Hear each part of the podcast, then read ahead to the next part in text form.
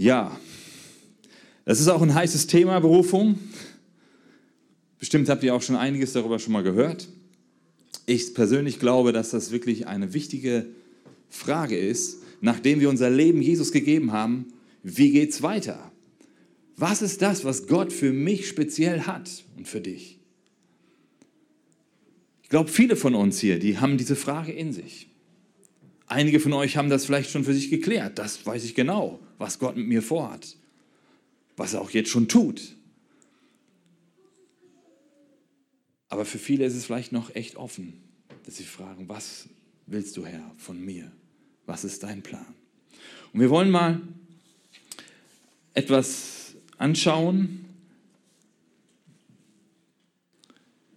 Wisst ihr, Berufung, ich habe das so in meinem Leben erlebt, das ist so, dass viele immer sich vergleichen und gucken, was machen andere. Was macht diese Person oder jener, mein Freund, der und der Pastor. Und in diesem Vergleichen, da sind wir Deutschen manchmal gut drin, ne? da denken wir, boah, das muss ich auch machen. Und dann kämpfe ich darum, dass ich da reinkomme, was der andere auch schon hat und was der macht. Und das habe ich so erlebt in meinem Leben. Das ist manchmal, manchmal wirklich Krampf. Das ist ein Krampf. Ich glaube, dass es so wichtig ist, dass wir erstmal der werden und die Person werden, die wir sind. So wie wir sind. Dass wir erkennen, wir sind der Peter, die Uschi. Ja, wir sind so, wie wir sind und mit unseren Fehlern und Ecken und Kanten, wie wir das auch heute Morgen gehört haben. Aber wir wissen, da ist eine Hoffnung der Berufung, wie wir heute Morgen gelesen haben. Eine gewaltige Hoffnung. Und ich stehe einfach erstmal so vor Gott und ich sage, so bin ich Herr. Es hat viel mit dem zu tun, wer ich bin. Und als zum Beispiel der Abraham berufen wurde, wir wissen ja, der Abraham, der lebte damals in so einem Land, das ist heute Irak, nicht in Kanaan, in Israel, sondern im Irak, in Ur, in Chaldea hieß dieses Land. Und da hat plötzlich eines Tages Gott zu ihm gesprochen. Gesagt, Abraham, mach dich auf und geh in ein neues Land, was ich dir zeige. Einfach nur mach dich auf. Und dann heißt es weiter, durch dich sollen gesegnet werden alle Völker auf Erden. Und da sehen wir schon einen ganz wichtigen Punkt, was mit dieser Berufung zu tun hat, was das Ziel ist, nämlich ein Segen zu sein. Den Segen zu verkörpern. Warum? Weil Gott einfach Segen ist, weil er Leben ist, weil er Liebe ist, weil er Licht ist. Und wenn Gott jemanden ruft, wie er jetzt auch den Abraham, dann tut er es. Er nimmt diese Person, er verbindet sie mit sich, damit diese Person ein Spiegel sein kann für ihn selbst, für Gott selbst, für seinen Segen, für sein Licht. Und später dann zum Volk Israel hat Gott auch etwas gesagt. Er hat gesagt, ihr, ich habe euch erwählt, ihr sollt mir ein Königreich von Priestern und ein heiliges Volk sein. Und diese Aussage wird gerade im Alten Testament immer wieder wiederholt. Das sollt ihr sein für mich. Ihr sollt das widerspiegeln, wer ich bin. Und es ist letztendlich in erster Linie erstmal die Berufung von jedem von uns, dass wir das widerspiegeln, wie Gott ist. Und was ich hier interessant finde, hier geht es nicht darum, dass er gesagt hat, du sollst dies oder jenes tun. Natürlich hat er zu Abraham gesagt, geh jetzt in dieses Land und verlass das hier, was du hast. Aber es geht vor allem darum, du sollst ein Segen sein. Durch, sich, durch dich sollen gesegnet werden alle Völker auf Erden.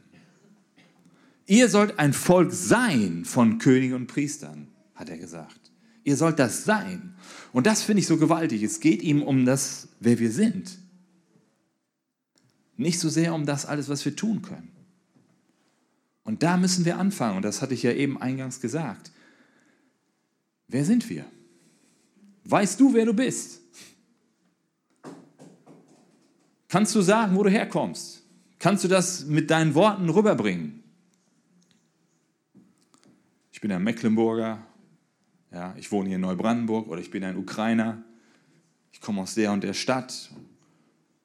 Und es ist wichtig, dass du sagen kannst, wer du bist, denn das macht dich aus. Wisst ihr, die Leute damals bei Jesus haben ihn auch gefragt, wer bist du eigentlich? Wo kommst du eigentlich her? Und Jesus sagt, ich habe es euch gesagt, wer ich bin. Jesus hat es immer wieder festgemacht, wer er ist, wozu er gekommen ist. Und wir kennen alle diese Aussagen, die er getroffen hat. Ich bin das Brot des Lebens. Ich bin die Tür. Ich bin der Weg, die Wahrheit und das Leben. Diese Aussagen haben Jesus definiert. Das hat er selbst über sich ausgesprochen. Und es ist wichtig, dass du und ich, dass wir das auch können. Dass wir wissen, wozu wir auf dieser Erde sind. Zum Beispiel hat Jesus einmal gesagt, ich bin gekommen, um von der Wahrheit Zeugnis zu geben. Ich bin gekommen auf diese Erde, um von der Wahrheit Zeugnis zu geben. Was für eine gewaltige Aussage. Stell dir vor, du stehst jeden Morgen auf und du sagst, ich bin geboren worden, um die Wahrheit zu bezeugen auf dieser Erde. Das ist etwas, das macht dich aus. Das macht auch was mit dir, wenn du das erkennst.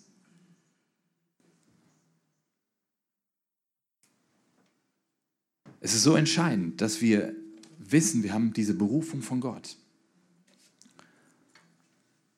Und als die, die Jünger dann auch mal Jesus zum Beispiel gefragt haben, wie sollen wir eigentlich beten?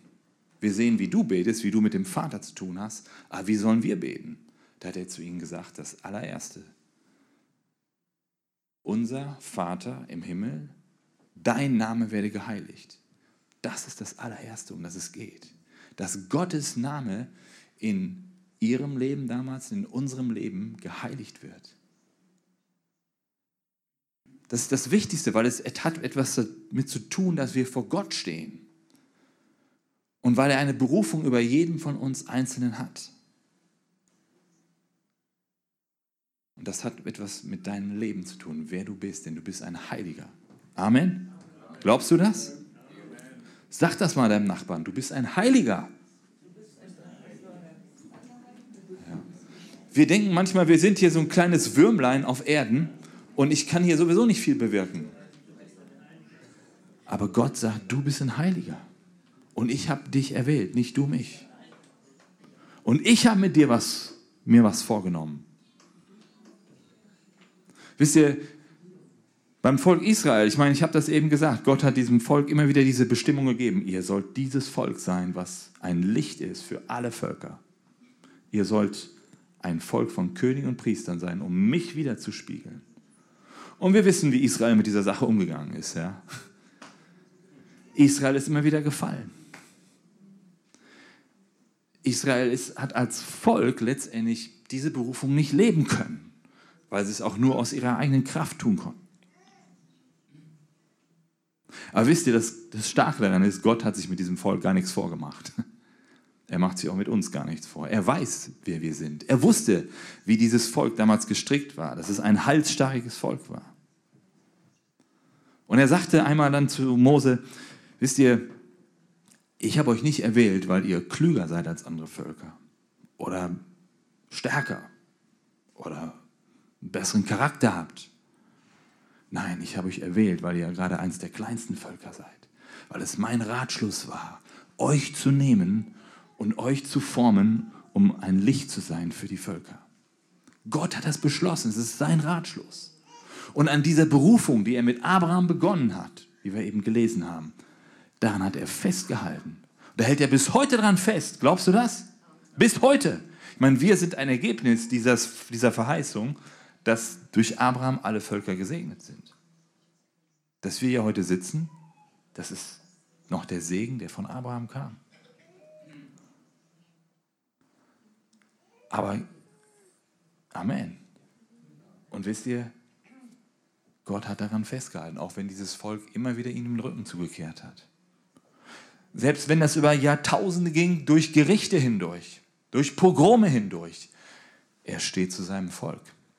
Und er hält es fest, weil seine Berufung kann ihn nicht gereuen. Er hält an der Berufung fest.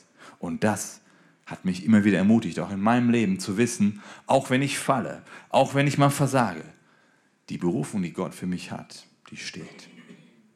Weil Gott ist nicht ein Mensch, der das widerruft, nur weil ein anderer, weil, weil ein Mensch versagt, gibt er das auf. Nein, so ist Gott nicht. Er weiß, dass wir schwache Leute sind. Aber wir kommen gleich darauf, was das genauer bedeutet. Entscheidend ist, dass du und ich wissen, wer wir sind. Dass wir unsere Identität geklärt haben. Das hat Jesus immer wieder getan. Und da ist etwas Spezielles. Etwas ganz Spezielles, was Gott in dich, in dich, in jeden von uns hineingelegt hat. Und das gilt es zu entdecken. Und versuche nicht zu kämpfen um das, was ein anderer schon hat, wie ich eben sagte. Versuche nicht, dich zu vergleichen. Bleib erstmal da stehen, wo du bist. Denn vergleichen ist eine Taktik, die macht auch der Teufel immer. Ja. Er sagt, guck mal der da, guck mal die, was die alle können. Du darfst so sein, wie du bist. Denn nur wenn du dieses Original bist, der du bist, kann Gott dich gebrauchen. Weil es gibt niemanden auf der Erde, der betet Gott so an wie du. Es gibt keine Band auf der Erde, die das so macht wie diese Band heute. Wunderbar. Aber so bist jeder von uns ein Original. Und so wie du betest, so wie du ihn anbetest und lobpreist, so macht es kein anderer Mensch. Das ist deine Originalität. Und das ist das Kostbarste, was du hast. Und genau die will Gott gebrauchen in dir.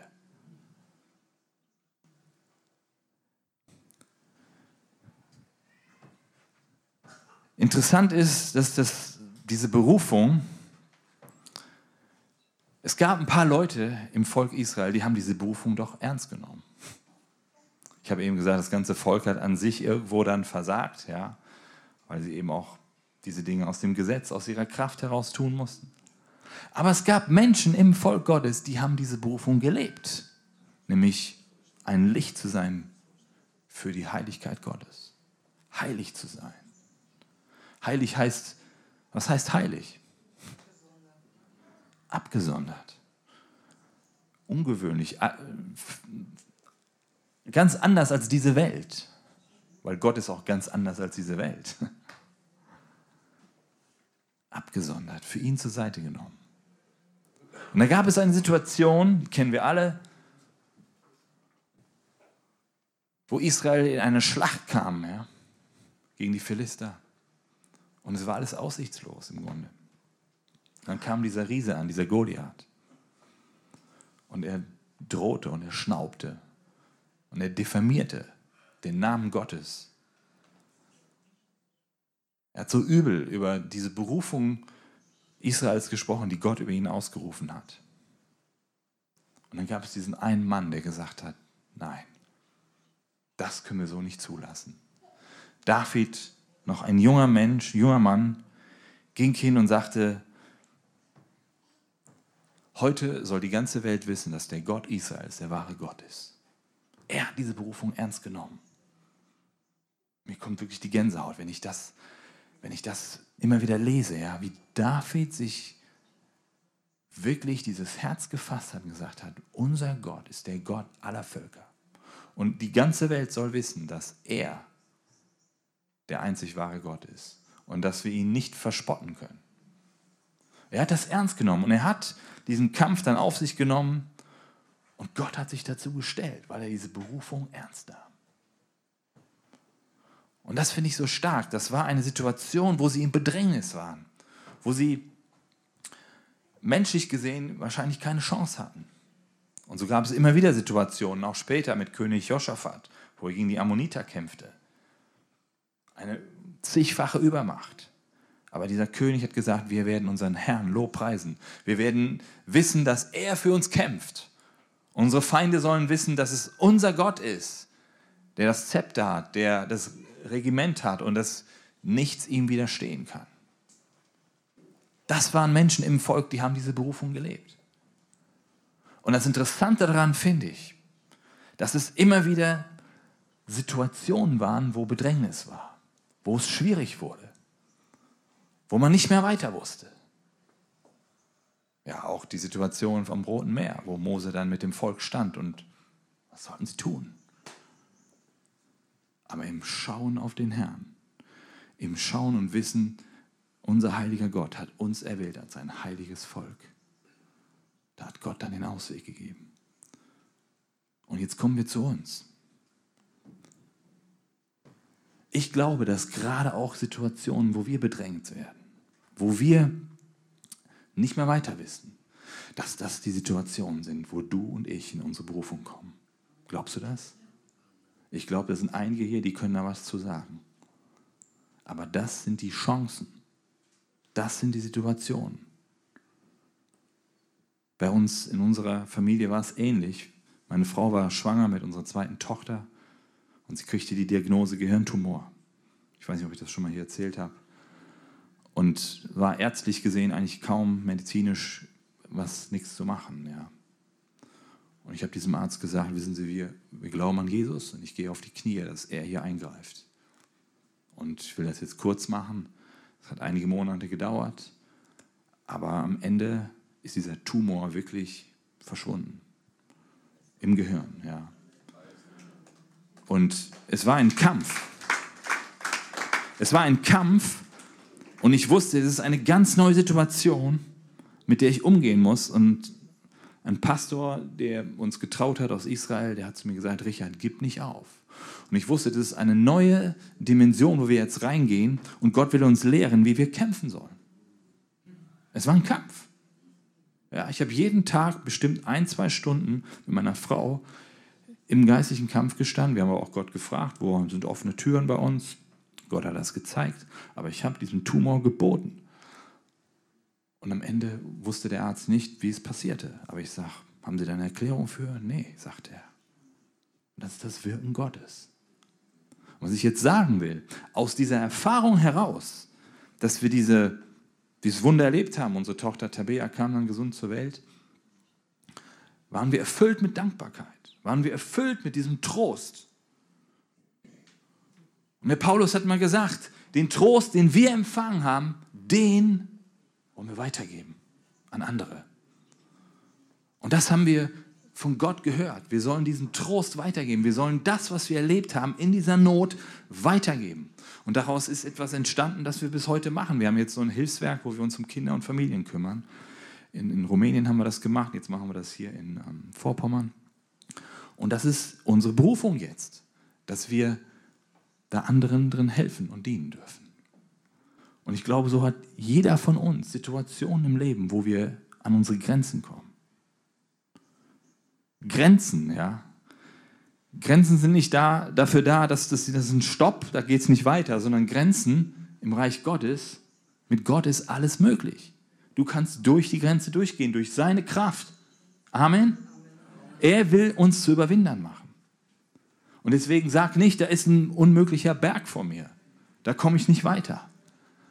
Gott hat einen Weg für dich durch diese Wüste, durch diesen Weg, durch diese Hindernisse. Aber das Wichtige ist, dass du weißt, da ist eine Berufung über deinem Leben.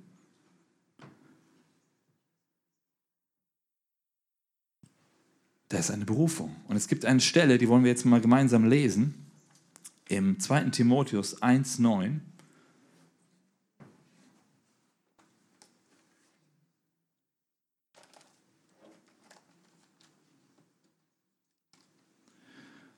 Da heißt es,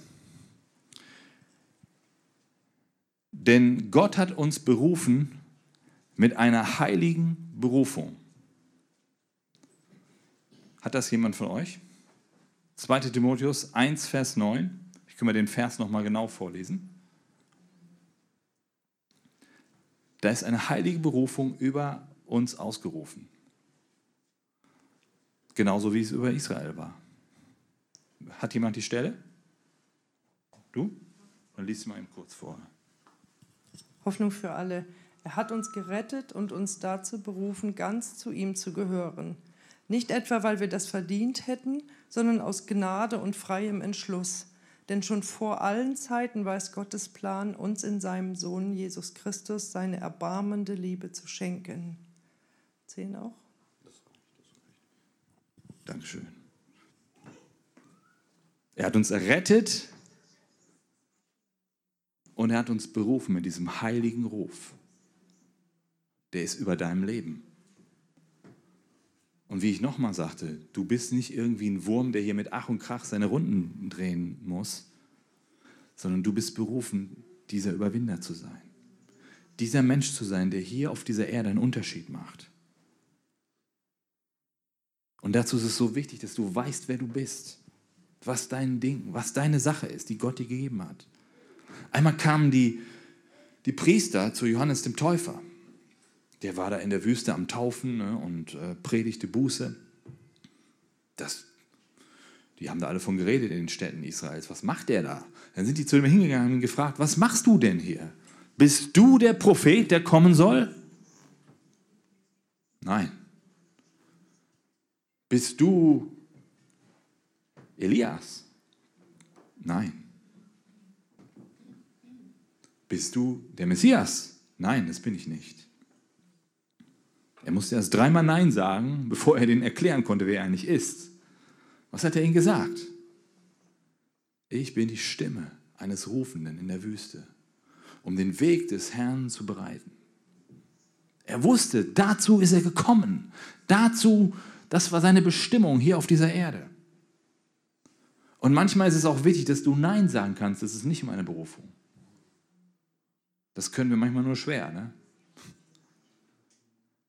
Aber wenn du genau sagen kannst, das ist das, dafür hat Gott mich erwählt, dann gehst du darin, dann hast du da einen Fokus, dann hast du da eine Bestimmung, dann hast du da eine heilige Sicherheit drin. Später kamen die Jünger dann zu Johannes dem Täufer und sagten, du weißt du eigentlich, dass Jesus, die, die Jünger, die gingen alle zu ihm hin, weißt du, dass der inzwischen schon mehr Leute tauft als du?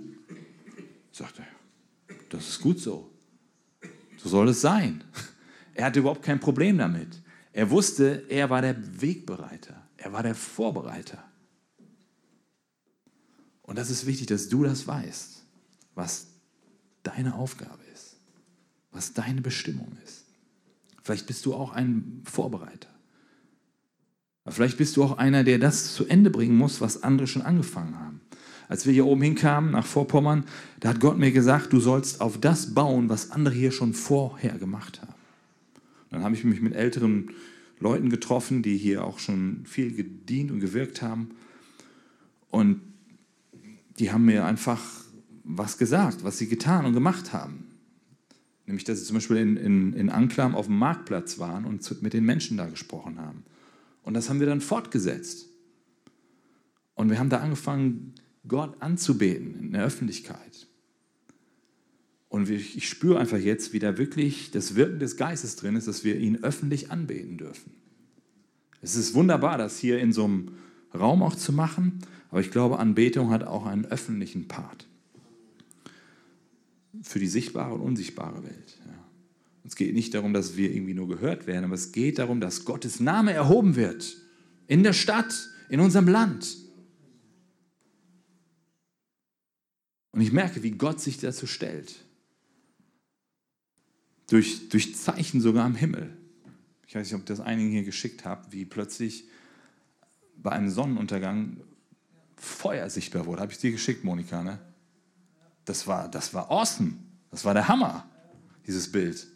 Hast du es auch bekommen, Mio, ne?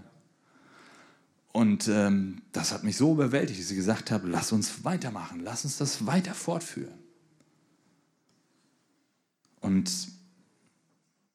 da ist etwas Spezielles, was Gott auch für uns hier in dieser Stadt, in dieser Region hat. Etwas ganz Spezielles. Und es gilt, das herauszufinden. Was ist unsere Berufung auch als Gemeinde?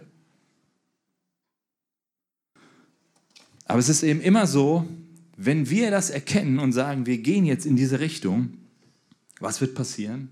Die Finsternis wird sich aufmachen, um das zu stoppen. Alles, was mit Dunkelheit verbunden ist, wird sich aufmachen und du wirst eine Zielscheibe sein. Aber das soll dich nicht abhalten. Das soll uns zeigen, wir sind auf dem richtigen Weg. Haben wir, glaube ich, alle schon mal irgendwo so erlebt. Ne? Ja. ja. Aber nochmal zurück auch zu unserer inneren Einstellung, wer wir sind. Es ist so wichtig, dass du das weißt. Jesus wusste das, Johannes der Täufer wusste das, wer er ist. Es gab mal ein paar Leute, die haben auch gedacht, wir machen das auch mal. Ne? Kennt ihr diese sieben Söhne des Skephas? Die haben gedacht, boah, was der Paulus und Jesus und so machen, das machen wir jetzt auch mal. Dann sind sie hingegangen und sind einem schwer belasteten Mann begegnet, der einen Dämon hatte. Könnt ihr nachlesen, Apostelgeschichte 19. Und sie wollten diesen Dämon austreiben. Aber was sagt dieser Dämon zu ihnen? Jesus, den kennen wir, und Paulus, von dem haben wir auch schon gehört. Die hatten einen Ruf im Himmel. Aber wer seid ihr? Wer seid ihr? Und in diese Aussage kannst du im Grunde reinlegen, in Klammern, ihr wisst ja gar nicht, wer ihr seid. Wer seid ihr eigentlich? Habt ihr überhaupt einen Namen im Himmel? Ihr wisst das ja gar nicht, wer ihr seid. Wenn du das nicht weißt, wer du bist, dann bist du ein Opfer für diese Dämonen. Und dieser Dämon hat, die, hat diese sieben Söhne des Käfers ausgezogen und geschlagen. Und das war eine Schande für sie. Aber jetzt kommt das Entscheidende. Es geht ja hier um dieses Entscheidende, wovor die Dämonen wirklich Respekt haben. Das ist das Wort Vollmacht. Jesus hatte Vollmacht und Paulus auch. Aber sie hatten das angeblich nicht, wahrscheinlich nicht.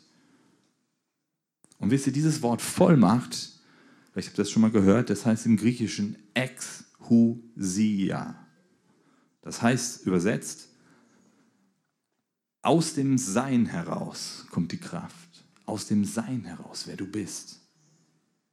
Nicht, weil du so viele gute Sachen getan hast, sondern aus dem Sein heraus. Du bist ein Heiliger. Du bist ein Überwinder. Du bist einer, der den Namen Gottes auf der Stirn hat. Weißt du das? Und in, darin liegt Autorität. Je mehr du weißt, wer du in Christus bist, desto mehr wirst du das verinnerlichen und dir wird bewusst, welche Vollmacht du hast. Ich sage nicht, dass wir es jetzt nachmachen sollen, was die sieben Söhne des Käfers gemacht haben, aber ähm, es zeigt uns einfach, dass es so wichtig ist, dass wir es wissen, wer wir sind. Gott ist derjenige, der die Berufung gibt. Ja, nicht wir selbst. Er gibt sie. Und er stellt auch die Bedingungen. Die Gemeinde, wir alle von uns, wir sind berufen mit dieser heiligen Berufung, wie wir das gerade gelesen haben, Timotheus. Und wir sind teilhaftig auch diesem Ruf ähm, dessen, was Gott über Israel ausgerufen hat. Und das ist so wichtig. Wir müssen das erkennen, wie Gott das Ganze sieht. Und wenn du jetzt hingehst und sagst, du, aber meine Realität sieht anders aus. Ich bin da und da noch, habe ich Schwierigkeiten, da muss ich, da rauche ich, da trinke ich noch mal oder hier habe ich, mit Leuten komme ich überhaupt nicht klar, ich bin immer mit meiner Zunge so schlecht dran. All diese Dinge, die wollen dich aus dieser Berufung wieder rausziehen. Die wollen dich daran hindern. Und jetzt geht es um einen ganz wichtigen Punkt. Der ist wichtig, dass wir den verstehen.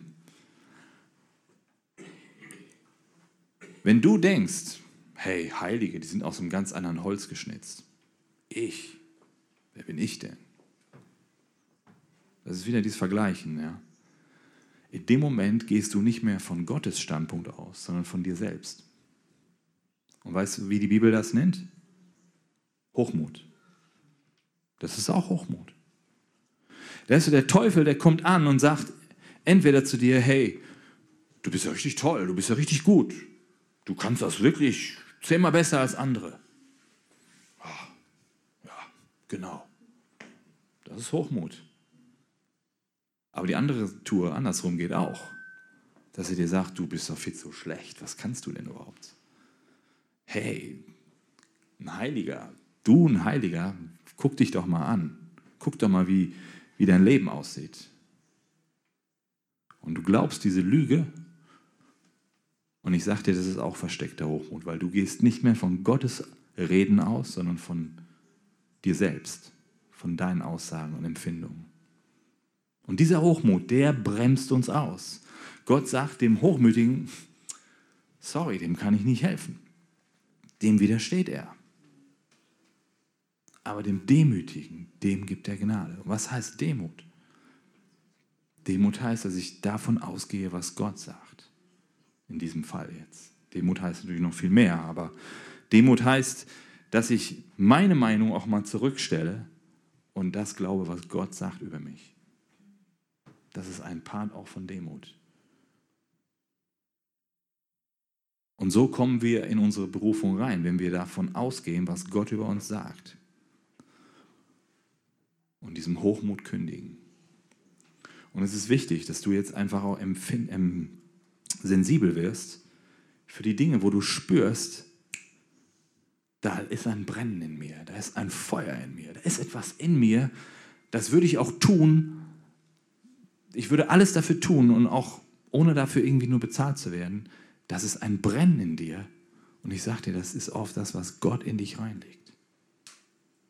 Ich weiß noch, wo ich mit Henry hier vor einiger Zeit mal gebetet habe und er hatte das, dieses Brennen für die Royal Rangers. Und dann haben wir gebetet und haben gesagt, Herr, lass diese Berufung wieder entstehen, dass er mit diesen Royal Rangers arbeiten kann. Und es ist dann auch irgendwann später passiert. Ja. Es war dieses Drängen in ihm. Und so kann jeder von euch etwas in sich tragen, was ihn drängt, wo er sagt, hey, da will ich für gehen. Und auch wenn ich dafür alles gebe und nichts bekomme, ist mir egal. Sei sensibel für das. Und weißt du, oft ist es auch so, dass andere das in dir sehen und gar nicht du selbst. Andere sehen deine Berufung. Das hat mir auch mal einer gesagt. Gesagt, du hast ein evangelistisches Herz. Und ich sage, nee, sehe ich überhaupt nicht. Das war ein Afrikaner, da war ich gerade gläubig, das ist schon über 20 Jahre her. Und er hat gesagt, du jetzt gehst du mal hin und du sprichst jetzt mal hier zu den Leuten. Das war da in so einer Drogenszene am Bahnhof. Ich sage, das kann ich überhaupt nicht. No way. Die werden mich kurz und klein schlagen. Ja. Und dann habe ich das gemacht. Und wieder was passiert ist, da kam einer an, der war wohl gerade aus dem Knast entlassen, vermute ich. Und der sagte zu mir, weißt du, wer Gott ist? Ich so, ich habe ihn erlebt, ja. Ich erzähle davon, was ich erlebt habe. Dann zieht er einen Revolver, hält ihn auf meine Brust und sagt, das ist Gott, meine Waffe. Und mir rutschte das Herz in die Hose. Ja. Ich konnte gar nichts mehr. Ne? Und dieser afrikanische Bruder, der mich vorher noch ermutigt hat, jetzt mal diesen Schritt zu tun, der ging auf den zu und sagte, hey, pass mal auf, deine Waffe, die ist sowieso nicht echt. Ja. Nimm die mal wieder runter. Und mir ging quasi die Flatter. Ne? Ich dachte, der will es jetzt noch herausfordern. Aber das war eine Situation, sage ich euch, wo ich, wo ich plötzlich erlebt habe, das gefiel dem Feind überhaupt nicht dass ich hier zu diesen süchtigen Leuten da was gesagt habe. Und nach ungefähr fünf Minuten ging der Revolver wieder runter. Ja, und bei mir ging der Puls wieder runter. Also es war echt eine, eine, Situation, eine Grenze, wo du noch nie sowas erlebt hast, ja, dass einer plötzlich dich so bedroht. Aber sowas benutzt Gott manchmal, um dir zu zeigen, wie er ist, dass er immer noch Gott ist in dieser Situation. Inzwischen waren ganz viele Leute da, die haben das natürlich gesehen. Und ja, es war mir, ich habe mich erst geschämt etwas so, aber hinterher spürte ich, Gott ist da drin. Und er will, dass ich das weitermache. Und das hat mich auch geformt dann, dass ich mit diesen Leuten da, mit diesen Alkoholabhängigen und war so ein Randgruppen, mit denen gearbeitet habe. Und äh, dass ich freimütiger wurde, darüber zu sprechen, was ich mit Gott erlebt habe. Und ich glaube, solche Grenzsituationen, die benutzt Gott in unserem Leben, dass wir frei werden, darüber zu sprechen, wer wir in Jesus sind und was er in uns reingelegt hat.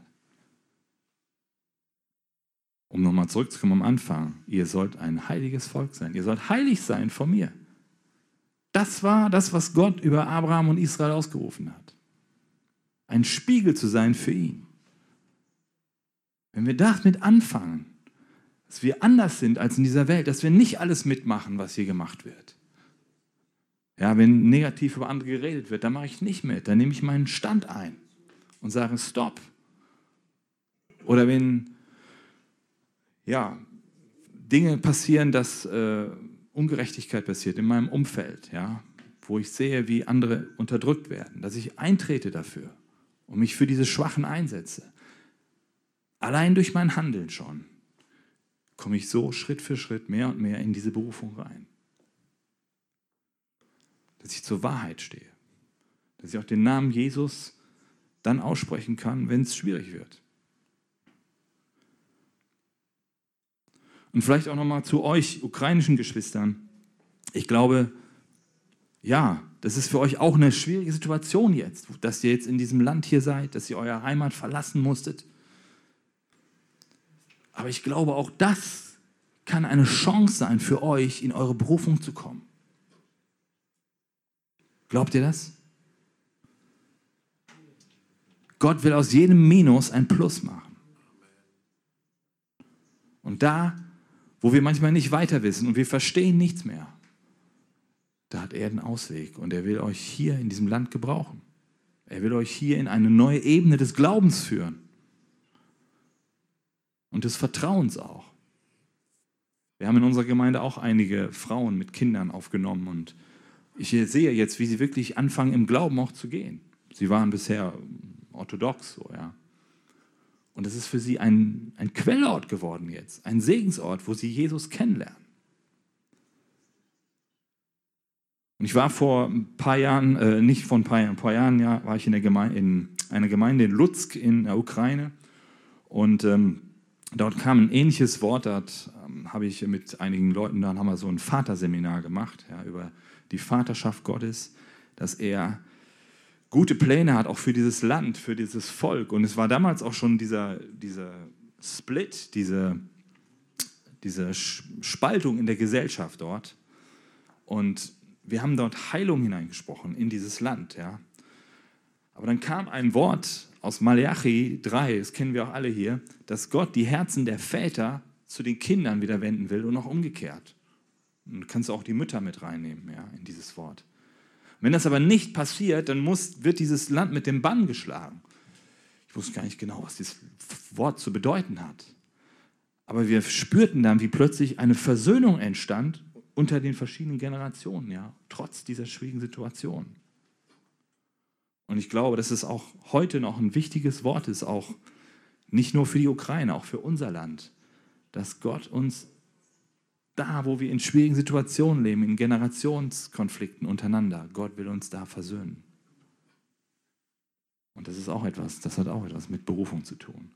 Monika hat ja letzte Woche ein wunderbares Zeugnis erzählt mit ihrer Mutter, wie plötzlich Versöhnung geschieht, Wiederherstellung geschieht.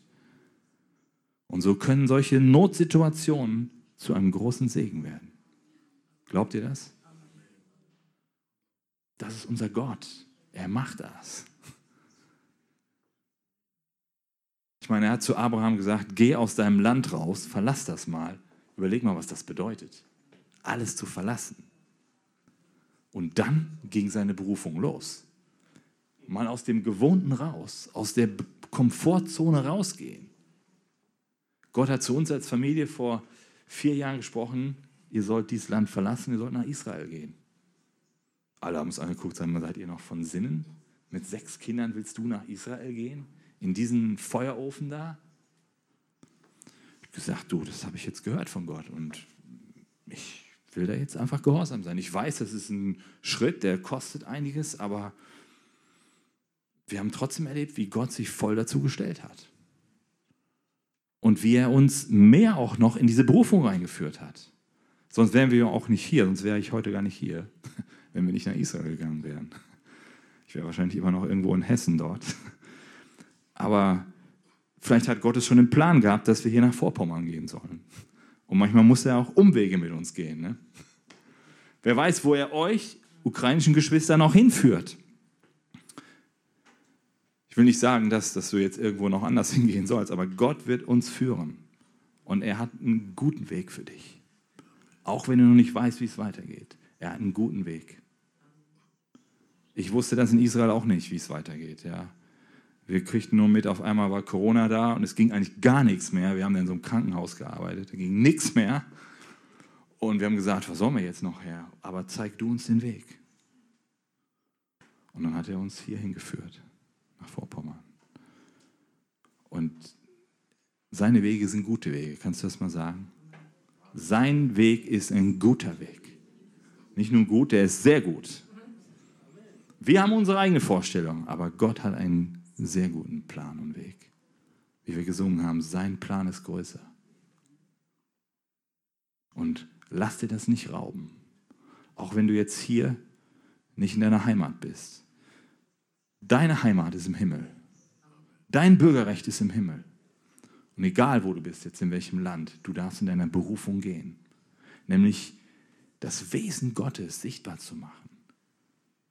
Und ich glaube, ihr Ukrainer, ihr habt etwas, was uns Deutschen hier auch fehlt. Ja? Ich glaube gerade so, diese, ich bin viel in der Ukraine rumgekommen, in vielen Gemeinden, habe das gesehen, was da auch eine Gottesfurcht ist, eine Integrität, eine Rechtschaffenheit, wie sie mit Gott leben. Und da können wir viel von euch nehmen. Sehr viel. Deswegen ermutige ich euch, steht auf und seid dieses Licht auch in diesem Land hier. Lasst euch nicht entmutigen durch das, was ihr hört und seht in Nachrichten und so weiter. Und wie soll es weitergehen? Heute ist der Tag, wo du in der Berufung gehst. Heute. Und das spreche ich dir jetzt zu, dass du dieses Feuer Gottes empfängst und darin gehst und dich nicht zurückschrecken lässt. Hochmut ist besiegt. Du darfst vom Reden Gottes aufgehen. Und Gott sagt, ja, du bist mein geliebtes Kind ich habe dich erwählt. Es ist richtig. Wir versagen oft, ja. Wir versagen oft. Aber weißt du, was du dem Teufel sagen kannst? Ich bin ein Versager, ja. Ich habe noch hier und da vieles, wo ich noch heil werden muss. Aber Gott sei Dank ist ein heiliger Ruf über meinem Leben ausgerufen. Denn Gott hat gerade auch die Versager berufen. Kannst du dazu Amen sagen? Er hat die Versager berufen. Und das sollst du verinnerlichen. Das ist dieser heilige Ruf über deinem Leben. Wandelt würdig dieser Berufung, sagt Paulus. Wandelt würdig. Oder wie sie auch gelesen hat am Anfang. Es ist eine gewaltige Hoffnung über diese Berufung. Und vielleicht fängt das mit was Kleinem an. Ja. Wo ich ihm erzählt habe, wo wir dann dieses Hilfswerk begonnen haben, Wisst ihr, was ich getan habe? Was Gott mir gesagt hat? Ich soll jetzt Altkleider sammeln. Ich habe gesagt, Herr, ich bin ja berufen zum Evangelisten. Nein, du sollst Kleider sammeln. Für andere Bedürftige. Okay. Naja, ich habe es dann gemacht. Und dann haben wir irgendwann diese Kleider immer mehr gehabt, immer mehr. Ein kleines Lagerhaus wurde immer größer. Dann haben wir so LKWs geschickt nach Rumänien, die Ukraine, überall hin. Und irgendwie merkte ich, wie Gott da etwas aufbaut durch so einen Barmherzigkeitsdienst. Manchmal ist es wirklich nur eine Sache, wo du denkst, boah, das würde ich jetzt nicht tun, aber wenn Gott sagt, dann mache ich das. Mach das. Vielleicht fängt es damit an, dass du hier anfängst, die Toilette zu reinigen. Vielleicht kommst du damit in deine Berufung. Oder du tust etwas, wo du gar nicht groß gesehen wirst. Kennt ihr das Gefühl? Ne? Andere werden manchmal in der Gemeinde nach vorne geholt. Guck mal hier, Bruder, so und so und Schwester, was die gemacht haben. Wir segnen euch, wir ehren euch. Und du sitzt da und sagst, ich habe auch was getan, aber mich guckt keiner an. Ich werde gar nicht dafür irgendwie gewertschätzt. Aber das sieht der Vater. Der Vater im Himmel sieht das. Und wenn du darin treu bleibst, wird er dich weiterführen. Wozu tust du das denn? Um von Menschen gesehen zu werden? Na, wenn das dein Motiv ist, dann hat es keinen Wert vor Gott. Es hat keinen Wert. Wenn das dein Motiv ist, dann muss Gott das gerade rücken in dir. Wir wollen unserem Vater gefallen. Amen. Und je mehr du ihm gefällst, und das fängt im Verborgenen an, hat Jesus in der Bergpredigt immer wieder gesagt, desto mehr wird er dich weiterführen, Schritt für Schritt. Und das ist so, so stark. Lass uns mal aufstehen.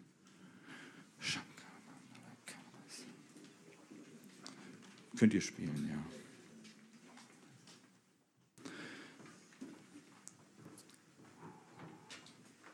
Himmlischer Vater, wir kommen jetzt zu dir, Herr.